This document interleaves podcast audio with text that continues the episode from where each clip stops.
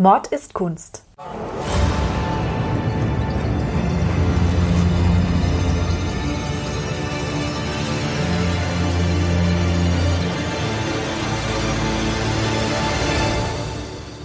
Blutige Morde und grausame Verbrechen. Für immer auf Leinwand gebannt. Kunst ist nicht immer etwas für schwache Nerven.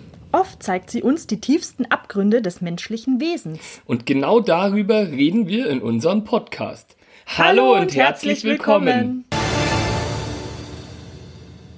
Hallo Ludwig. Servus Nina, hi, grüß dich. Na, wie geht's?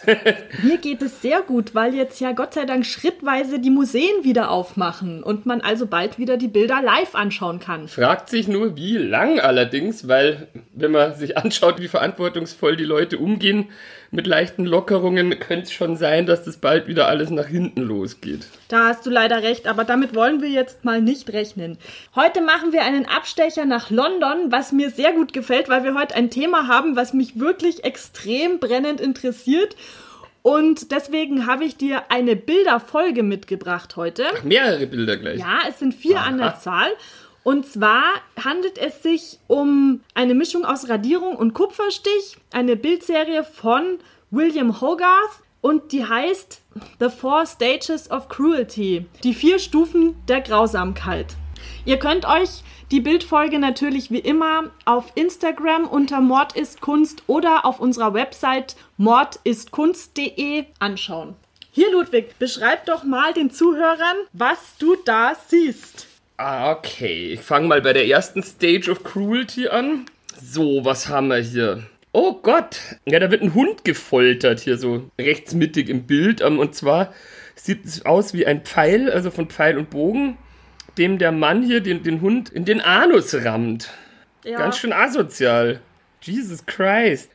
Dann hat man hier so einen Laternenpfahl noch, da sind zwei Kätzchen dran aufgehängt. Unten links sieht man einen Hund, der was aussieht auch wie eine Katze, gerade zerfleischt. Dann hat man unten rechts noch einen Mann, der einem Hund einen Knochen an den Schwanz hinten dran bindet, sodass er ihn halt nicht erreichen kann, vermutlich. Also da toben sich diverse, diverse Sadisten einfach aus auf diesem Bild hier. Da wird auch, glaube ich, irgendein Tier, das ich nicht erkennen kann, sind so zwei Buben. Das ist ein äh, Vogel. Ein Vogel, okay. Ja, der wird da auch jedenfalls gefoltert. Genau, die blenden den. Ah, sehr gut, ja. Also, nee, hier, ähm, puh. Ja, und dann äh, sieht man noch hier so einen, der so ein Graffiti an so eine Böschung hinmalt von einem Hangman, also ist ein Galgen mit einem Manschgal dran. Ja, also, puh. sehr viele unsympathische Szenarien sind hier jedenfalls in diesem einen Szenario drin und da werden halt so viele Tiere gefoltert. Das finde ich, auch wenn es vielleicht bizarr klingt, aber immer, immer noch schlimmer, als wenn es Menschen an den Kragen geht. Deswegen das ist nichts für mich hier. Dann steigen wir da gleich schon mal bei der ersten Stufe der Grausamkeit ein zur Erklärung, damit man auch die nächsten Bilder besser versteht. Der Ludwig hat schon gesagt, also es ist hier eine Szene von Tierquälerei im Gange. Also es sind Straßenjungen, die Tiere quälen. Im Mittelpunkt dieses Kupferstichs steht ein Protagonist namens Tom Nero. Der wird Nero geschrieben. Das soll eine Anspielung auf den Kaiser Nero sein, der ja in der Rezeption immer besonders grausam dargestellt wird. Den wir aber in einer vorangegangenen Folge schon bereits als eigentlich ganz coolen Typen identifiziert haben. Genau, also zumindest. Dem da von der Geschichtsschreibung etwas Unrecht getan wurde, bisweilen. Ja, also er war zumindest nicht grausamer als andere römische Kaiser auch. Aber dieser Tom Nero hier, der soll ein Anti-Held sein, also eine Figur, die man nicht leiden kann. Der Typ, der dem Hund den Pfeil in den After steckt, das ist dieser Tom Nero. Der hat so ein zerfetzteres Gewand an. Also es ist so eine Art Waisenhauskluft. Neben ihm steht der Typ, der dieses Galgenmännchen an die Wand kritzelt und er zeigt auf diesen Tom Nero und weist so schon auf die Zukunft vom Tom Nero hin, dass er höchstwahrscheinlich mal am Galgen enden wird. Jetzt wollen wir mal sehen, wie es dem Tom Nero weiter ergeht. Und zwar sehen wir das in Stufe 2. Second Stage of Cruelty haben wir hier. Also wieder in der Stadt, wieder ein Haufen los auf dem Bild. Hier rechts sehe ich so einen, so einen Pferdewagen, der da gerade einen kleinen Jungen überfährt. Drunter tut jemand mit einem Knüppel ein Schaf zu Tode prügeln. Was mich auch wieder ganz besonders aufregt hier. Und links daneben macht jemand das gleiche mit einem Pferd. Der, der das Pferd schlägt, ist hier so am größten zu sehen. Deswegen gehe ich davon aus, dass das wieder Tom Nero sein wird. Richtig. Da ist dann noch so eine Kutsche und da sind Leute, die aussehen, als würden sie irgendwie der Gerichtsbarkeit angehören. Also die haben jedenfalls so weiße Perücken auf.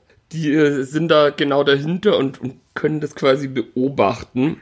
Ist auch wieder sehr kleinteilig und scheint hier so eine, eine Ära gewesen zu sein, in der man nicht gerne hätte leben wollen. Also du hast vollkommen recht, der, der am größten dargestellt wird, das ist der Tom Nero wieder und der ist jetzt erwachsen und er ist Kutscher geworden. Und dazugelernt hat er nicht wirklich, denn sein Pferd ist müde unter der Last der Kutsche zusammengebrochen. Mit diesen Aristokraten da oben drauf. Das sind quasi die, die Passagiere. Genau, das sind tatsächlich auch Advokaten, also Leute vom Gericht, wie du mhm. an den mhm. Perücken und an der Kleidung, an dem Talar schon sehen kannst. Er schlägt das sowieso schon geschundene Pferd nochmal extra. Und da sehen wir in der Ecke von der Kutsche jemanden, der in ein Büchlein schreibt und der vermerkt sich dann schon seinen Namen und Tom Neros Wagennummer, um ihn dann auch zu melden. Ah, ähnlich wie in dem vorangegangenen Bild quasi wird beobachtet, was er hier für einen für eine Scheiße macht. Genau, in dem vorangegangenen Bild ist es sogar so, dass Tom Nero gegenüber, da steht auch ein Jugendlicher in adeligerer Kleidung, der bietet ihm einen Kuchen an, damit Tom Nero aufhört, den Hund zu quälen. Das soll der König George III. sein, der als besonders fromm und besonders wohlerzogen galt. Tugendhaft. Und der versucht eben dann den Tom Nero noch davon abzuhalten, den Hund zu quälen. Und wie gesagt, er, er, war damals ein Tierquäler, als Erwachsener ist er es offensichtlich auch, hat nichts zugelernt und wird aber beobachtet. Und jetzt gibt es eine dritte Stufe der Grausamkeit. Cruelty in Perfection steht hier oben drüber. Also vollendete Grausamkeit. Genau. Da haben wir jetzt auch wieder ein paar Leute, die bewaffnet sind mit Mistgabeln etc., die sich hier versammeln. Es scheint abends zu sein, rechts ist jemand mit einer Laterne. Es liegt hier eine Frau auf dem Boden. Hier sieht man, ihr Handgelenk ist aufgeschnitten. Deswegen könnte es sein, dass sie sich das selber beigebracht hat. Ah, und die Kehle ist auch durchgeschnitten. Okay, wird sie sich doch nicht selber beigebracht haben. Davor steht hier dieser steht hier ein Mann, wo ich jetzt eben mit meinem Vorwissen davon ausgehe, dass das wieder Tom Nero sein wird. Dem wird von einer Frau, die da so links neben ihm steht, ein Messer hingehalten. Und der guckt da so verächtlich runter auf diese Frau. Links unten sitzt noch eine weitere Frau, die kniet da so quasi und hat irgendeinen Zettel in der Hand oder ein Pamphlet. So eine kleine Truhe liegt hier am Boden. Und hier so eine Art Topf aber da werde ich jetzt nicht so richtig schlau draus, was das jetzt darstellen soll. Also das sind Schmuckkästchen und eben Schmuckkästchen. so, äh, also hier ein Kerzenständer, also Silber und Schmuck hatte die Dame dabei. Okay, und dieser Mob, der da jetzt steht, das sind die Nachbarn. Also es ist so, dass dieser Herr in der Mitte, der da so, ja, wie soll man sagen, er hat jetzt eher so einen angewiderten Gesichtsausdruck äh, in Bezug genau. auf die Frau. Das ist eben wieder der Tom Nero. Und der hat diese Dame, die am Boden liegt, erdolcht. Also er ist jetzt ein Straßenräuber geworden. Die Dame, die am Boden liegt, die erdolchte, die wurde von Tom Nero dazu überredet, ihrer Herrin das Geschmeide und das Silber zu stehlen. Am Treffpunkt, wo sie Tom Nero dann wieder getroffen hat, hat er die Beute nicht teilen wollen und hat ihr die Kehle durchgeschnitten. Und das dahinter, das ist, das ist dann seine Gang oder? Nee, durch die Schreie wurden die Nachbarn alarmiert und die kommen jetzt mit Heugabeln und Mistgabeln, um den Täter festzusetzen. Ach, die kommen und, und das sieht er aber nicht, weil er noch hier so, so auf, auf sein Opfer runterguckt. Die haben ihn hier schon am Schlawittchen, also Tom Nero kann nicht mehr weg. Ich weiß nicht, das hat der Künstler ein bisschen missverständlich dargestellt, weil es sieht halt so aus, als würden die zu ihm gehören. Weißt du, warum der das so dargestellt so hat? Das ist vielleicht ein bisschen missverständlich, weil William Hogarth hat sehr gerne die Regeln der Historienmalerei befolgt bei seinen Kupferstichen. Und diese Szene hier, das ist wie die Festsetzung Christi im Garten Gethsemane ist die gemalt. Deswegen hat das hier so feste Regeln. Aber es ist also der wütende Mob soll auf jeden Fall dazu dienen, Tom Nero festzusetzen. Okay, also die haben den jetzt gefasst. Vielleicht wird er jetzt endlich mal seiner gerechten Strafe zugeführt, ohne jetzt ein Befürworter davon zu sein, Gleiches mit Gleichem zu vergelten, aber durch die beiden vorangegangenen Tierquälerbilder ist er mir einfach schon sehr unsympathisch geworden bis jetzt, der Tom Nero. Deswegen würde ich ihm jetzt keine Tränen nachweinen. das musst du auch nicht, denn in der Stufe 4 sehen wir, was mit ihm passiert ist. Ah ja. Ja, doch. Also er wurde offenbar seiner Strafe zugeführt. Man hat hier einen Tisch in der Mitte von dem Bild. Da liegt Tom Nero drauf. Also es ist offensichtlich Tom Nero. Er sieht recht ausgemergelt aus, einen schmerzverzerrten Gesichtsausdruck, eine Kordel um den Hals, sein Bauch ist aufgeschnitten, unten ist jemand, der gerade so seinen Darm in so einen Trog reinfüllt, also zieht den da raus, wahrscheinlich um ihn irgendwie in irgendeiner Form vielleicht zu Tierfutter zu verarbeiten, weil unten ist nämlich auch schon ein Hund, der isst da, was aussieht, als könnte es das Herz sein. Ja.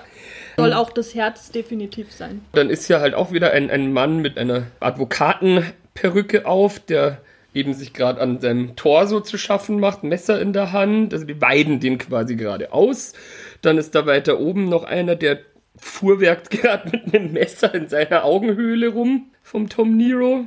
Also haben sie immerhin offenbar versucht, diesen Leichnam zumindest auch noch irgendwie weiter zu verarbeiten.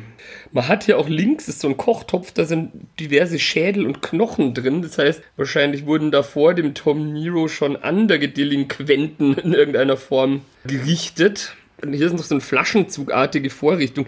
Ach ja, in seinem Kopf ist hier, das sehe ich auch jetzt gerade erst, da ist so eine Schraube reingebohrt mit einer Öse dran. Und die wiederum führt in diesen Flaschenzug.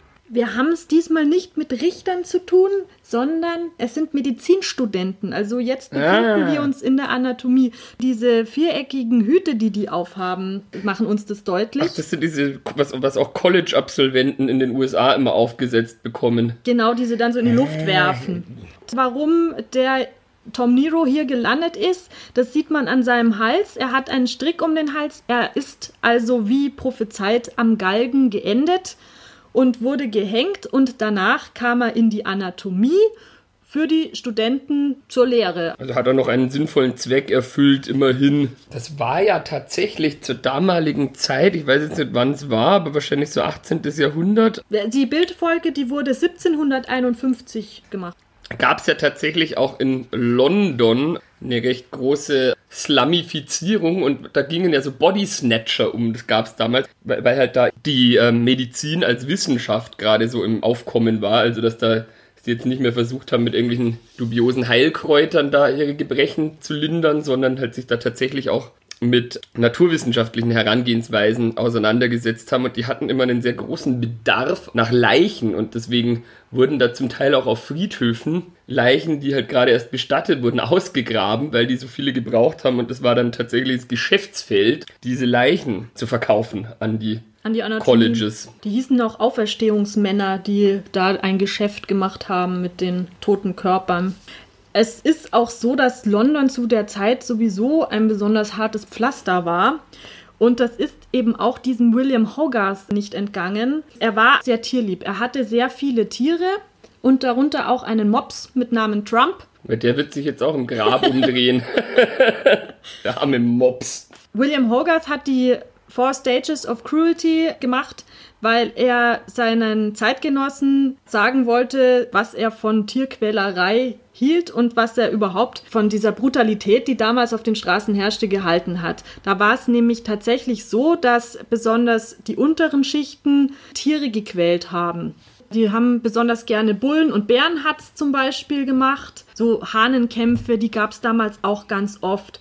Oder eben das Blenden von Singvögeln. Das war ein beliebter Zeitvertreib, was man auf dem ersten Blatt auch sieht. Warum? Das ist, um die eigene Frustration an etwas anderem auszulassen und natürlich an was Schwächerem, weil ansonsten hast du ja keine Chance. Ich glaube, dass das wirklich damit zu tun hat, dass die Leute extrem frustriert waren und auf diese grausame Weise ein Ventil gefunden haben. Ja gut, man muss ja auch sagen, es ist ja damals grundsätzlich recht eklig zugegangen. Ich meine, das war noch bevor es in London eine Kanalisation gab. Erst Mitte des 19. Jahrhunderts haben die dann angefangen, ein unterirdisches Kanalisationssystem zu errichten, nachdem der große Gestank im Sommer 1858, das war eben eine Folge von dem relativ rücksichtslosen Zuführen von allen Abfällen, die so angefallen sind, ins Abwasser, also sprich in die Themse hinein. Und dann muss es unerträglich gerochen haben in London und daraufhin haben die dann eben ein unterirdisches Kanalisationssystem errichtet.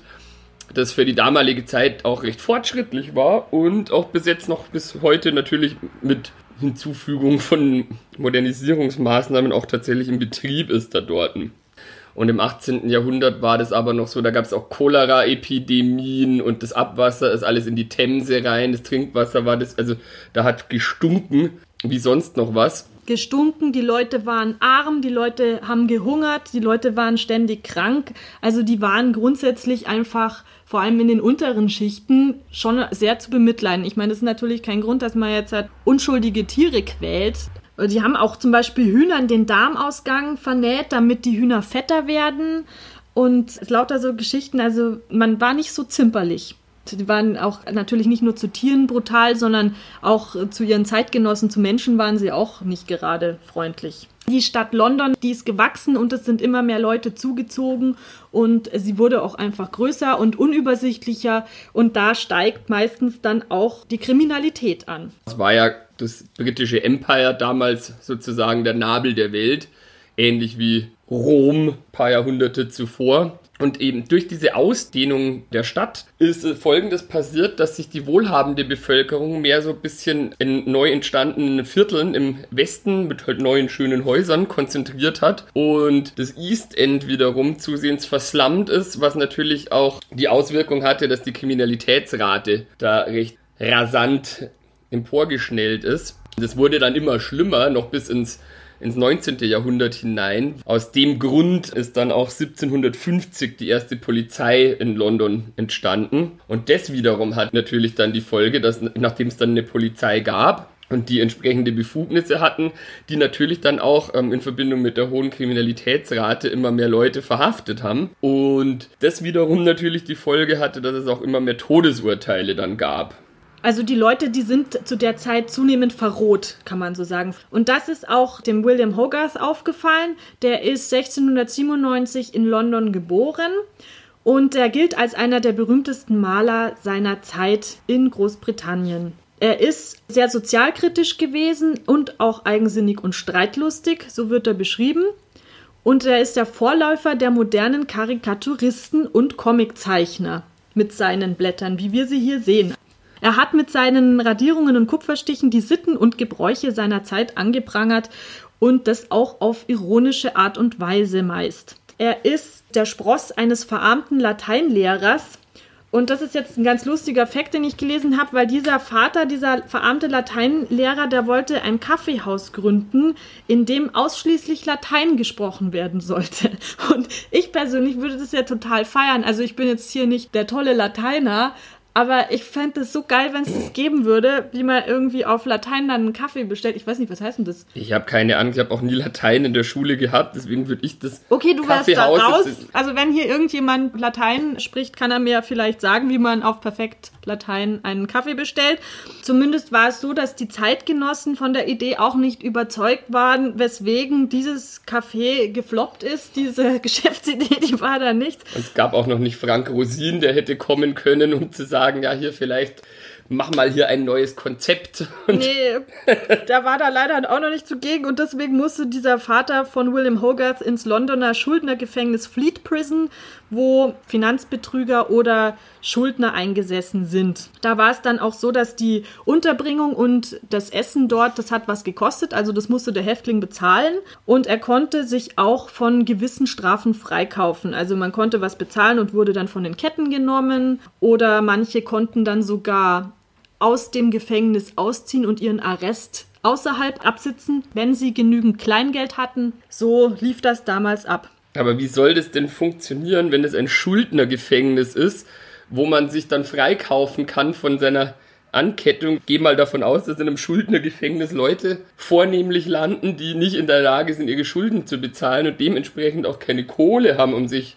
dann aus dem Schuldnergefängnis wieder frei zu kaufen. Ja, dann musstest du halt die Zeit absitzen. Aber es gab auch die Möglichkeit, auf der Straßenseite dieses Gefängnisses, da waren die Fenster vergittert und da haben die Leute dann rausgebettelt, um sich vielleicht bessere Bedingungen kaufen zu können da drin. Weil der Vater da eben im Gefängnis war, konnte der William Hogarth seine Ausbildung erst mit 16 Jahren machen und da hat er dann Silbergraveur und Kupferstecher gelernt. Also er hat sein Fach von der Pike auf gelernt. und fühlte sich aber immer schon zu höherem berufen als Visitenkarten und kleine Wappen zu stechen und hat dann noch ein Studium an einer privaten Londoner Akademie draufgesetzt und hat dort Malerei gelernt. Unter anderem beim Hofmaler James Thornhill. Und jetzt merkt man wieder, dass er auch wirklich sehr eigensinnig war, weil er hat dann 1729 dessen Tochter entführt und heimlich geheiratet. Es war ja damals so, ohne das Einverständnis vom Vater gab es keine Ehe und er hat sich dann darüber hinweggesetzt und war dann auch zeitweise mit dem Herrn Thornhill zerstritten. Als Hogarth aber dann mit seiner Kunst erfolgreich wurde, hat der Schwiegervater dann auch äh, die, das Zerwürfnis beigelegt, also den Streit und war ihm dann wieder wohler gesonnen. Ja klar, weil ich meine, als Lehrbur hat er wahrscheinlich jetzt der Tochter nicht so viel bieten können in den Augen des Vaters.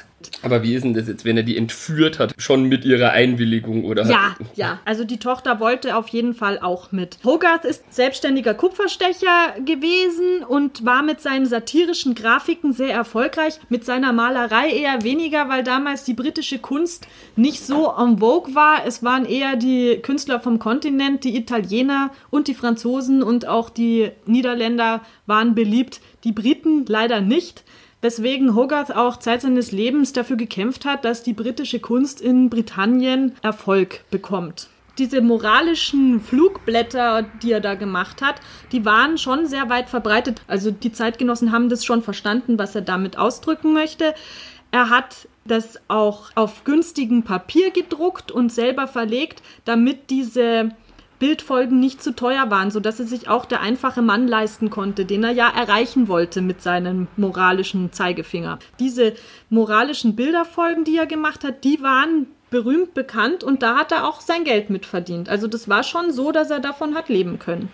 Er konnte ja auch Kupfer stechen und so, deswegen konnte das Zeug auch vervielfältigen. Ja, und der Punkt ist aber, dass das auch dann andere Leute gesehen haben, wie toll das läuft und die haben dann seine Arbeiten kopiert.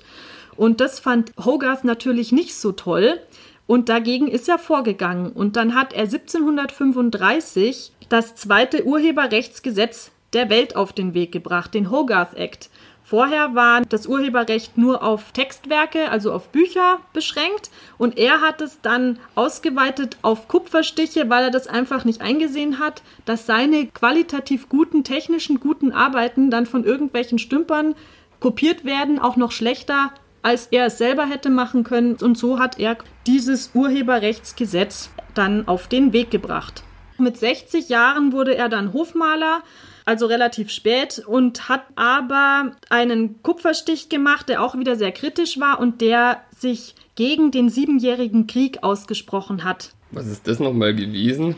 Im Siebenjährigen Krieg, da haben die Großmächte Europas um die Vormachtstellung gekämpft. Und er war da nicht mit einverstanden gewesen und musste dann aber, nachdem er sich öffentlich dagegen ausgesprochen hat, Diffamierungen und persönliche Angriffe über sich ergehen lassen. Und die haben ihm wohl auch psychisch so zugesetzt, dass er dann 1764 an einem Aneurysma gestorben ist. Er wurde in Chiswick begraben in London und dort kann man auch eine Statue sehen, die ihn mit seinem Begleiter Mops Trump zeigt dieser Trump.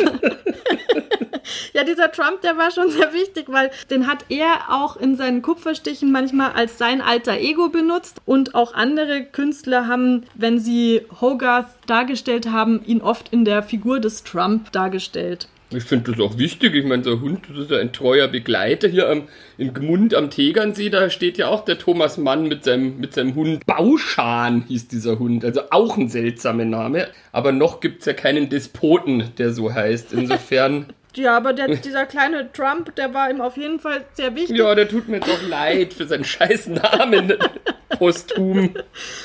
Deswegen kann man vielleicht auch verstehen, warum es den Hogarth so aufgeregt hat, als er durch die Straßen ging und feststellen musste, dass die Leute um ihn herum Singvögel blenden, Hühnern den Arsch zunähen auf gut Deutsch und Tiere quälen aus niederen Beweggründen heraus. Deswegen hat er eben mit Mitte 50 diese Four Stages of Cruelty unter die Leute gebracht, um zu zeigen, was aus Menschen wird, die anfangs Tiere quälen, die können es bis zum Mörder schaffen und werden dann am Schluss am Strick enden.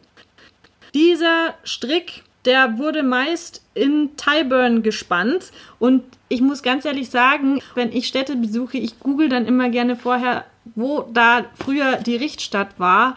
Und deswegen fand ich das in London ganz faszinierend, wenn man da zum Marble Arc, also da in Ecke Hyde Park geht und am Conniff Square Number 49, da kann man noch eine Plakette sehen, wo früher Tyburn gelegen hat. Tyburn war sehr lang sogar von 1196 bis 1783 der öffentliche Galgenplatz in London. Also das ist heute da quasi so Westminster, das Viertel da so. Was es dort auch gab, war der Tyburn Tree und das war ein dreischläfriger Galgen, ein sogenannter. Also dreischläfriger Galgen ist im Prinzip nichts anderes als im Dreieck aufgestellte Pfähle mit oben Querbalken, so dass das von oben betrachtet aussieht wie ein gleichschenkliges Dreieck oder ein gleichseitiges Dreieck. Und das hatte den ganz einfachen Zweck, dass man mehrere Personen gleichzeitig da aufhängen konnte dran. 23 bis 25 hingen da schon mal gleichzeitig dran. Und da wurde auch dreibeinige Stute oder dreibeiniger Schemel genannt, der Triple Tree. Jetzt muss man auch wissen, du hast es ja vorher schon angeführt, dass die Leute generell nicht ganz dicht waren zu der Zeit. Also die haben ja nicht nur, nicht nur gern Tiere gequält, sondern die fanden es auch total geil, Hinrichtungen beizuwohnen.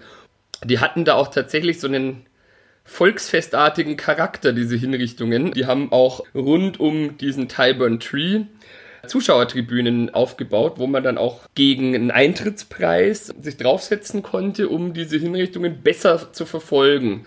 Jetzt waren das irgendwelche Holzkonstruktionen, die auch schon mal unter der Last von den Zuschauern zusammengekracht sind, was dann dazu geführt hat, dass nicht nur die zu erhängenden Leute da zu Tode gekommen sind, sondern auch die Zuschauer. Das hat die Leute aber nicht wirklich abgeschreckt. Die haben dann einfach neue Tribünen gebaut und haben bei der nächsten Hinrichtung sich da wieder draufgestellt. Das war auch eben so, also um nochmal darzulegen, dass das tatsächlich wie so, so, so eine Art Feiertag war, dann, wenn jemand hingerichtet wurde. Da haben auch die Lehrlinge zum Teil von der Arbeit frei bekommen, damit sie hingehen konnten, um sich eben diese Exekutionen da zu Gemüte zu führen. Das hatte nicht nur was mit Rechtsprechung zu tun, sondern es war auch ein großes Unterhaltungsspektakel. Deswegen war Tyburn dann synonym für Jahrmarkt. Also da gab es Alkohol, da gab es Huren, also Sex, da gab es Essen. Das war wie, wie so eine Kirmes mit dem Höhepunkt einer blutigen Hinrichtung. Die Delinquenten saßen meist im Newgate-Gefängnis ein. Das war da in der Nähe von der St. Paul's Cathedral und wurden dann auf einem Ochsenkarren, die circa drei Kilometer nach Tyburn gekarrt, begleitet von Schaulustigen, von Mädchen in weißen Gewändern, die den Schaulustigen Orangen und Blumen zugeworfen haben. Also es war irgendwie wie so ein Fastnachtsumzug, wo man so Kamellen vom, vom Wagen wirft, nur dass man einen zu Tode verurteilten zum Richtplatz begleitet hat. Es war dann so, dass die Delinquenten auf ihrem Weg zum, zur Richtstadt die Möglichkeit bekamen, im Wirtshaus White Lion Public House ein Freigetränk zu bekommen, ein alkoholisches. Hätte ich nicht bloß ein Freigetränk haben wollen, wenn man mich danach hingerichtet hätte. Ja, es gab aber bloß eins. Und es war. Scheiße. dazu mussten sie vom Wagen runtersteigen. Die religiösen Verurteilten haben diese Möglichkeit nicht wahrgenommen so, und sind Schuld. auf dem Wagen geblieben. Und deswegen gibt es jetzt die Redewendung Staying on the Wagon, wenn man nüchtern bleibt. Weil dann bleibt man auf dem Wagen und geht nicht runter, um sich das Bier für frei zu holen. Naja, man sagt ja im Englischen, aber da bin ich mir jetzt gar nicht sicher, ob das was damit zu tun hat, wenn man sagt, jemand fell off the wagon, dann ja. hat, ist jemand quasi vom, vom rechten Pfad abgekommen. Genau, und das ist auch das kommt daher, oder wie? genau. Okay. Und dann gibt es natürlich auch die Redewendung Take the Ride to Tyburn, also wenn jemand vom rechten Weg abkommt, der ein schlechtes Ende prophezeit. Und he's dancing the Tyburn Jig bedeutet. Wenn man halt, gezappelt hat am Galgen. Genau. Ja, das Makabere an der Sache war ja auch, dass die Schaulustigen, die Leute, die halt da sich diese Hinrichtungen reingezogen haben, die haben ja auch von den Exekutionsopfern erwartet, dass die vor ihrer Hinrichtung noch eine möglichst unterhaltsame Ansprache halten, in der sie halt ihre Reue für ihre Taten zum Ausdruck bringen sollten. Und das haben auch tatsächlich die meisten Gefangenen genutzt. Und diese Reden haben, hat man ja dann auch im Vorfeld noch wie so eine Art Programmheft verkauft. Das ist ähm, unglaublich, oder? Wahnsinn. Also, dass man sich da schon mal einlesen konnte in die Thematik. Außerdem wollte das Publikum von den Todgeweihten auch noch, dass die möglichst würdevoll auftraten auf diesem Weg vom Newgate-Gefängnis zum Hinrichtungsplatz in Tyburn. Also die mussten ihre besten Klamotten anziehen und durften sich vor allem auch nicht anmerken lassen, dass sie das vermutlich recht scheiße finden, dass sie jetzt gleich umgebracht werden.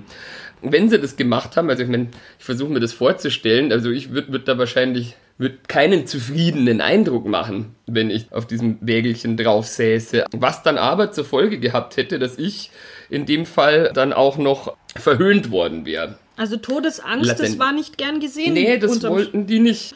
Wer es geschafft hat, die Fassung zu bewahren, der hat dann Applaus bekommen und ihm wurde zugerufen, gut gestorben. Genau, und, good dying. Und braver Kerl. Dann hatten sie ja. wenigstens noch, waren vielleicht die zwei letzten Minuten im Leben ein bisschen ansprechender als. Aber es war auch so geil, weil es hat auch, es war vollkommen wurscht, was dieser Typ am Geigen da getan hatte. Hauptsache, er behält die Fassung, wenn er gehängt wird, ist egal, ob das jetzt irgendwie ein Mörder oder ein Vergewaltiger oder was weiß ich was war. Aber wenn er gut gestorben ist, dann war er der Held in der Menge. Also das. Ja gut, aber ich meine, in England beim Fußball, beim Fußball, da ist es ja auch so, da sind in Großbritannien Spieler nicht gern gesehen die, wenn sie gefault werden, lange liegen bleiben. Also so Leute wie Neymar, die sich achtmal um die eigene Achse kullern, wenn sie stolpern auf dem, auf dem Fußballplatz. Das mag man in England nicht. Wohingegen, wenn Leute offensichtlich den Eindruck machen, dass sie hart im Nehmen sind, damit äh, gewinnt man dann mehrere Blumentöpfe eben. Ich meine, gut, es war ja nicht jeder, der gehängt worden ist, damals ein Mörder oder ein Kapitalverbrecher. Also es wurde zum Beispiel 1779 ein 14-jähriges Mädchen bei lebendigem Leibe in Tyburn verbrannt, weil sie Pfennige blank gerieben hat, damit sie sie für Six Pence ausgeben kann. Also du wurdest auch für einen Taschendiebstahl von 12 Pence schon gehängt. Oder wenn du einen jungen Baum abgeschnitten hast im Wald, wurdest du gehängt. Ja gut, damals haben die ja eh schon so eine schlechte Luft gehabt, dann werden sie sich wahrscheinlich gedacht haben, jetzt wird die CO2-Bilanz noch schlechter, die wir hier haben. Ich glaube, beim großen Gestank und ähm, da ist natürlich so ein Baum zu fällen kein Kavaliersdelikt, könnte man vorstellen. Ja, offensichtlich war es das nicht. Wir schon so ein ökologisches Bewusstsein gehabt haben. Also allein 1776 äh, wurden 223 Personen an den Galgen gehängt und es sollte ja alles ein abschreckendes Beispiel sein. Also diese öffentlichen Hinrichtungen und auch diese riesengroße Triple Tree von Tyburn, den du schon von Weitem sehen konntest, wenn du nach London gekommen bist, das sollte ja abschreckend sein. Jetzt wurde da aber immer so ein riesen Jahrmarktspektakel draus, dass es gar nicht mehr so abschreckend war, wie erhofft. Ja, und man muss halt auch dazu sagen, zur damaligen Zeit, ich meine, natürlich waren die sehr schnell damit, so ein Todesurteil auszusprechen, aber da ist ja auch äh, ein gewisses politisches Kalkül dahinter gesteckt, weil halt eben der innenstädtische Bereich von London immer mehr übervölkert wurde, eben von armen Leuten, die jetzt vermeintlich in Anführungsstrichen nichts Sinnvolles zur Gesellschaft beitragen. Und dementsprechend wollte man die Leute auch dann unter Umständen vielleicht eher los haben Vermutlich, ja, das kann schon gut sein, weil also gerade die armen und unteren Schichten, die hat es ja besonders getroffen. Mir fällt da das Beispiel aus den Vereinigten Staaten ein, dass da eben auch oft moniert wird, dass gerade in Vierteln, die so als Ghettos gelten, wo auch viele afroamerikanische Bevölkerung wohnt, ähm, dass die da besonders viele Waffen und Schnapsläden drin haben, weil gehofft wird, dass die Leute sich damit selber sozusagen dezimieren wenn man die Voraussetzungen schafft. Ähm, das ist ein häufiger Vorwurf, den es auch eben gibt und da mag schon was dran sein, weil wenn man sich so gewisse konservative Strömungen anschaut, gerade neulich war das ja auch wieder erst, habe ich gelesen, dass da auch offenbar ein Afroamerikaner von so zwei Rednecks mit einem Pickup-Truck, der ist halt joggen gewesen und die sind ihm dann hinterhergefahren und haben den gelüncht. Ach, wie schrecklich. Welchen Gründen auch immer, genau. Weil sie Arschlöcher sind. Weil sie Arschlöcher sind, genau. Und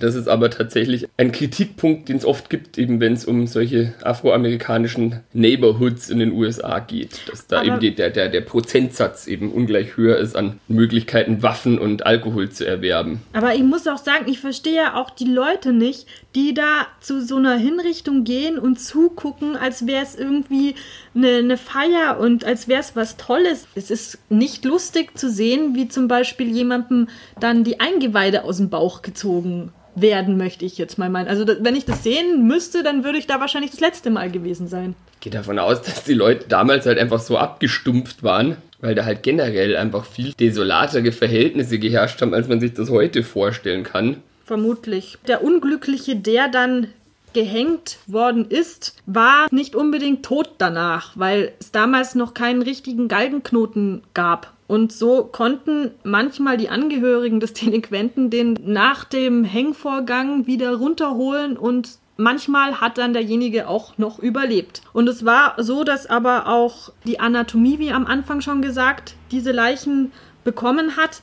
Und manchmal sind die halt dann auch erst in der Anatomie wieder aufgewacht. Und da musstest du dann Glück haben, dass du an einen Arzt mit Herz kommst, der dich dann auch wieder hat gehen lassen. Dass dieser Henkersknoten ein laufender Knoten war, das gab es damals schon auch. Also, dass sich das durch das Körpergewicht von dem daran hängenden sich der Knoten erst zusammengezogen hat.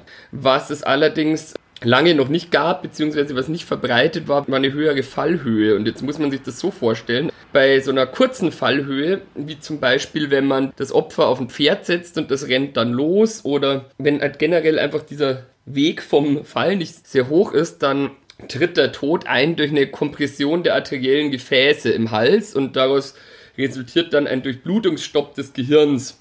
Also der Tod tritt durch Sauerstoffmangel ein und nicht durch einen Genickbruch, weswegen das relativ qualvoll ist und unter Umständen halt auch, wie du schon gesagt hast, nicht mal unbedingt in absehbarer Zeit zum Tod führen muss.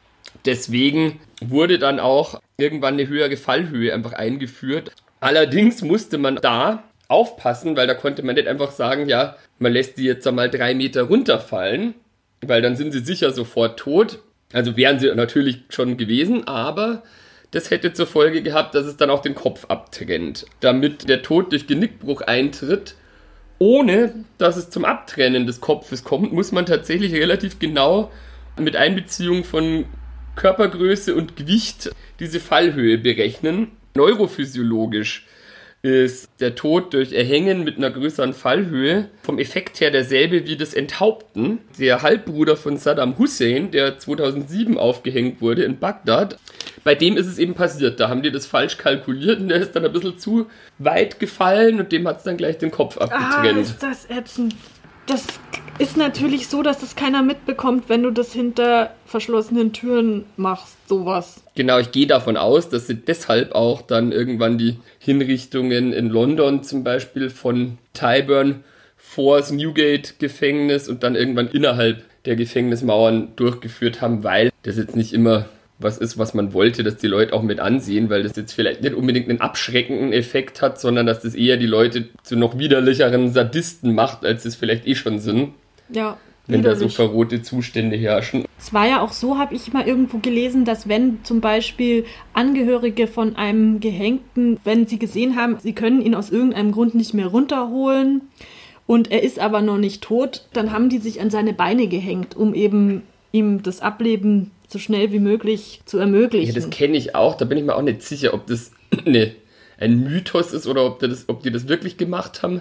Weil da müsstest du dich ja auch damit dieser Genickbruch eintritt, ziemlich ruckartig dranhängen. Weil ansonsten würdest du ja nur noch mehr Druck, ja gut, dann würde halt wahrscheinlich der Tod durch Sauerstoffmangel schneller ja. eintreten. Ich glaube so, dass der halt dann schnell stranguliert wird, möglichst. Ja, Wobei, also es stimmt, also ich meine, wenn es sowieso noch in irgendeiner Form ginge, dass man den runterholen konnte, warum sollte man ihn dann. Was man natürlich auch sagen muss, ist dieser Durchblutungsstopp des Gehirns, wenn eben kein Genickbruch eintritt. Das ist ja so, dass dann halt nach ein paar Minuten irreparable Schäden auftreten mhm. und dann dauert es nochmal ein bisschen, bis dann der Tod eintritt und wahrscheinlich könnte ich mir vorstellen, dass die sich halt gedacht haben, ja boah, es ist jetzt auch eh schon zu spät quasi. Also der lebt zwar noch, aber wäre jetzt wahrscheinlich ein Pflegefall. Ja. Und damals war das wahrscheinlich noch eine größere Belastung für die Leute. Ja, und jeder zusätzliche Esser war damals auch nochmal, genau. Und deswegen gehe ich davon aus, dass das vielleicht eher die Ursache wäre, weil ich meine, vom Galgen runterschneiden, das kannst du ja immer irgendwie. Gut, manchmal haben sie es natürlich auch so gemacht, dass sie die Leute kurz bevor sie erstickt sind, ähm, nochmal runtergeholt haben und sie dann ausgeweidet haben vor, vor dem Publikum. Also so, dass sie gerade noch gelebt haben. Vielleicht haben Was? ja, ja, für Verräter war das gerne mal. Vielleicht ist das dann auch der Grund, dass sich die Angehörigen, bevor das passieren konnte, dann gleich an die Beine geschmissen haben, damit sie den nicht mehr ausweiden konnten. Aber ich, ich kann mir auch nicht vorstellen, weil du kannst ja nicht einfach direkt dahin springen, da hättest du auch gleich hinrennen können und den wieder runterschneiden und sagen, ah, schaut, ja, rechtzeitig äh, ja. Oder so wie bei Robin Hood mit Kevin Costner, da macht er das doch auch, da wird doch auch irgendjemand gehängt. Ja, da schmeißen sie dann den Galgen um, oder? Nee, ich glaube, der, der Kevin Costner tut noch mit seinem Pfeil und Bogen, weil er ja Robin Hood ist und deswegen so, so gut zielen kann, den vom, vom, vom Galgen runterschießen. Ja, genau. Und durchtrennt dann das Seil. Von diesem Jungen, der da dabei ist. Genau. Oder vielleicht schießt er auch mit einem Pfeil mehrere Seile hintereinander durch auf jeden Fall irgendwas, was in, in echt kann, jetzt kaum möglich gewesen wäre. Kevin Costner, Aber der ich das kann. Hätte es ja. natürlich auch versucht, wenn man dich jetzt zum Beispiel aufgehängt hätte, dann das ich hätte nett. ich schon auch ähm, hier ja, meine Pfeil und Bogen ausgepackt und ich hätte halt dann wahrscheinlich irgendwelche anderen Leute getroffen, wenn ich da. weil die sind ja da so rundrum gestanden. Und das hätte auch nicht gemacht, wenn du ein paar Gaffer getroffen hättest. Dann wäre ich auch noch selber, auch selber aufgehängt gewesen. worden, aber ich hätte es trotzdem versucht.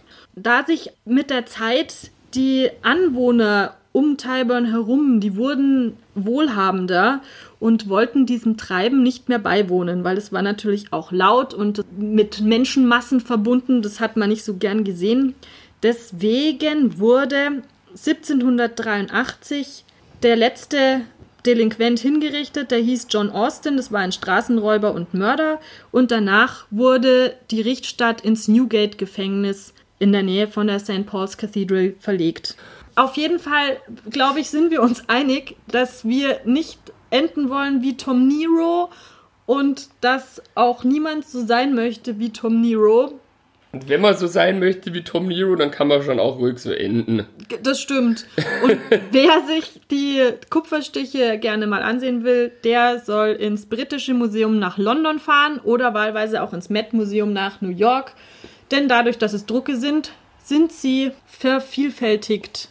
Wer nicht mit dem Flugzeug durch die Gegend fliegen möchte und noch mehr Viren spreaden will, der kann auch einfach bei Instagram auf unserem Profil Mord ist Kunst sich die Kupferstiche angucken.